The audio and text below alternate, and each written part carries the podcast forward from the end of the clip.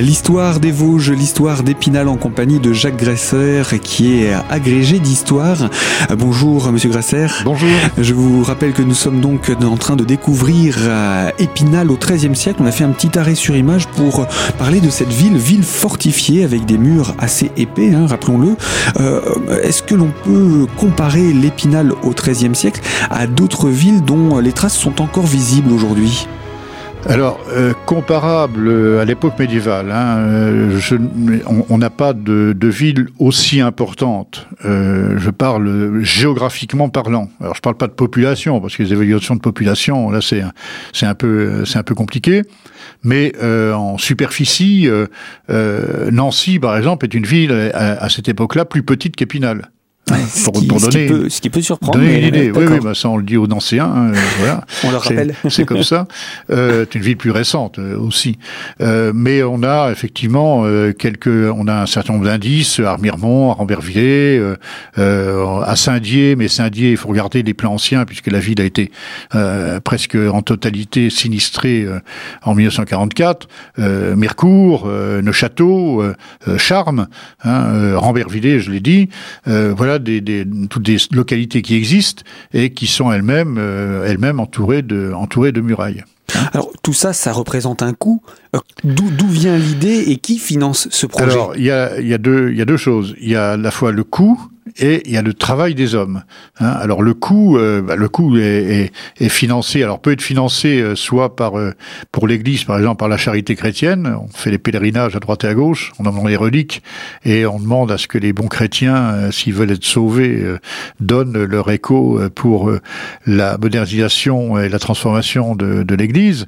Et puis pour le reste, eh bien ce sont d'abord les produits des, des marchandises que l'on va que l'on que l'on va produire dans la ville, euh, essentiellement à cette époque-là, euh, les tissus, euh, les cuirs tannés, etc. Plus tard, ça sera le papier euh, à la fin du XVe siècle.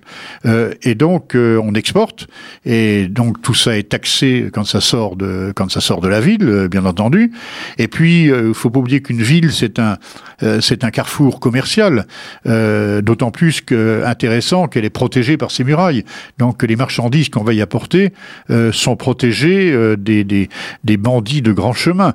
Euh, donc il y a des entrepôts à l'intérieur de la ville et quand les marchandises rentrent dans la ville, eh ben, elles payent une taxe comme elles payent une taxe quand elles sortent, etc. Donc tout ça euh, fait la richesse d'une ville, à la fois la richesse des producteurs, la richesse des marchands et puis la richesse de la, de la, de la collectivité.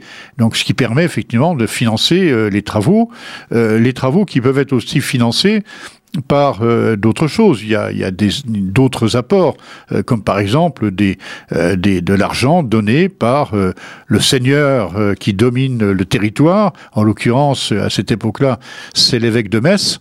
Donc l'évêque de Metz peut activement participer sur ses richesses à la construction et à la protection de la cité dont il est le, dont il est le seigneur. On en connaît le nom et de cet évêque? bah, C'est Jacques de Lorraine, hein, c'est un de mes anciens prédécesseurs. donc Jacques de Lorraine qui, euh, aux alentours de 1240, euh, va effectivement donner le coup d'envoi de la construction de cette gigantesque, de ce gigantesque mur de protection. Euh, la deuxième idée qu'il faut développer, c'est le travail des hommes. Euh, il faut imaginer euh, l'ouverture de, de carrières un petit peu partout, puisqu'il faut une énorme, enfin il faut des, des milliers de mètres cubes de, de, de pierre, il faut de la chaux, il faut des transporteurs, il faut des engins de levage, il faut des, des maçons, euh, pas seulement des, des carriers, des tailleurs de pierre, il faut des, il faut des maçons, il faut des, des architectes. Euh, tout ça euh, a un coût, parce que ce ne sont pas des gens, ce ne sont pas des esclaves, hein, euh, ce ne sont pas les habitants non plus qui construisent, mais ce sont des gens qui sont un peu spécialistes et qui se déplacent d'un chantier à l'autre. C'est comme le chantier du château ou le chantier des églises, hein, c'est la même chose. Donc tout ça euh, est fait quand même dans un laps de temps finalement assez court, hein, au milieu du, au milieu du 13e XVIe siècle, ce qui veut dire qu'il devait y avoir euh, euh, des, centaines de, travailleurs. Enfin, il faut imaginer le chantier. Hein. Il faut imaginer le chantier, vous descendez du... Vous avez le château, hein. du château, vous allez par la rue Aristide-Briand, là, vous longez le, quai Jules Ferry actuellement, vous remontez par la rue entre les deux portes, et vous rejoignez le château, et puis d'autre côté, bah, c'est l'île de Ruanménil qui est entièrement entourée de murailles, plus les faubourgs euh, où l'on construit des, portes aussi aux extrémités de ces faubourgs pour contrôler le, le passage, éventuellement défendre euh, le faubourg contre un, un coup un coup de main de, de, de, certains de certains bandits ou de bandes armées dans la dans la campagne. Donc il faut imaginer ce chantier et il faut imaginer aussi la, la, la vue de la ville quand on arrive, par exemple, de la route, euh, bah, de la route de Neuchâteau, par exemple, hein, ou de la route de Darnay, euh, ou de la route de, de, de Bain-les-Bains, hein, l'ancienne route de Bourgogne, euh, ou de la vallée de la Moselle. Qu'est-ce que l'on voit à l'horizon? Ben, On va voir effectivement cette ligne de muraille, on va voir le château qui domine la vallée, qui est en même temps une, une, une, défense certes passive, mais enfin c'est dissuasif, parce que ça exprime la puissance militaire de la cité, et puis on aperçoit euh, le, la, tour beffroi euh, de l'église euh, qui domine toutes les maisons, sachant qu'à l'époque les maisons sont des maisons généralement à, un étage, rarement à, deux étages, très rarement, donc elles ne dépassent guère des murailles, et donc on voit d'abord ce gigantesque mur, ce corset de pierre qui entoure, qui entoure la ville, et qui n'est finalement pénétré que par les eaux de la Moselle et euh, de ces euh, de, de, de, ces canaux hein, qui euh, qui sont dans le fond de la dans le fond de la vallée. Finalement, la seule chose que l'on voit quand on arrive, c'est un mur et puis le clocher. Le clocher, le clocher et le château qui et surtout le château qui domine hein, largement, puisqu'il est il, a quand même perdu de sa hauteur. Hein, Aujourd'hui, il, il oui, dépasser largement. Il manque. Alors bon, on ne connaît pas la hauteur du château, enfin du donjon au XIIIe siècle. On le connaît au XVIIe siècle parce qu'on a le fameux plan de Nicolas Bello et qu'on a toute la base du donjon, donc on peut en déduire un certain nombre de choses.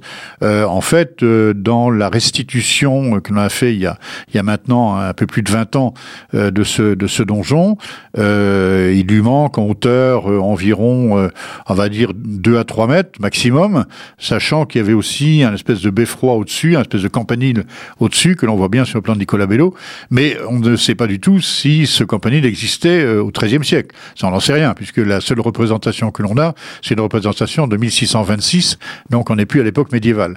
Et comme ce sont des, euh, bâtiments qui évolue sans cesse en fonction de la puissance de l'adversaire, euh, comme on dit, de l'épée face à la cuirasse.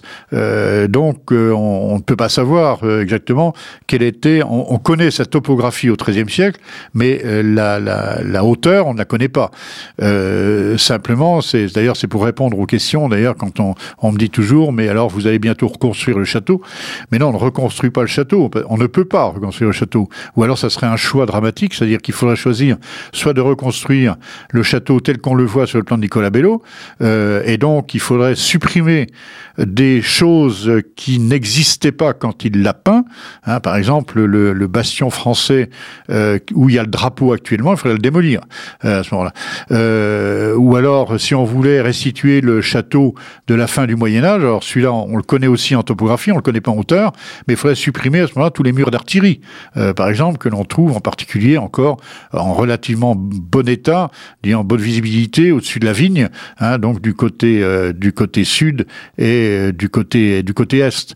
Donc c'est ça serait des choix et on ne veut pas les faire. On constitue toutes les époques là et donc on se contente simplement ce qu'on a fait depuis maintenant euh, une trentaine d'années, c'est de consolider l'existant, point à la ligne, et de faire un peu de pédagogie, c'est-à-dire de de remettre au ras du terrain des murs que l'on ne voyait pas, de façon à bien matérialiser au sol euh, les traces de ces, de ces anciens bâtiments.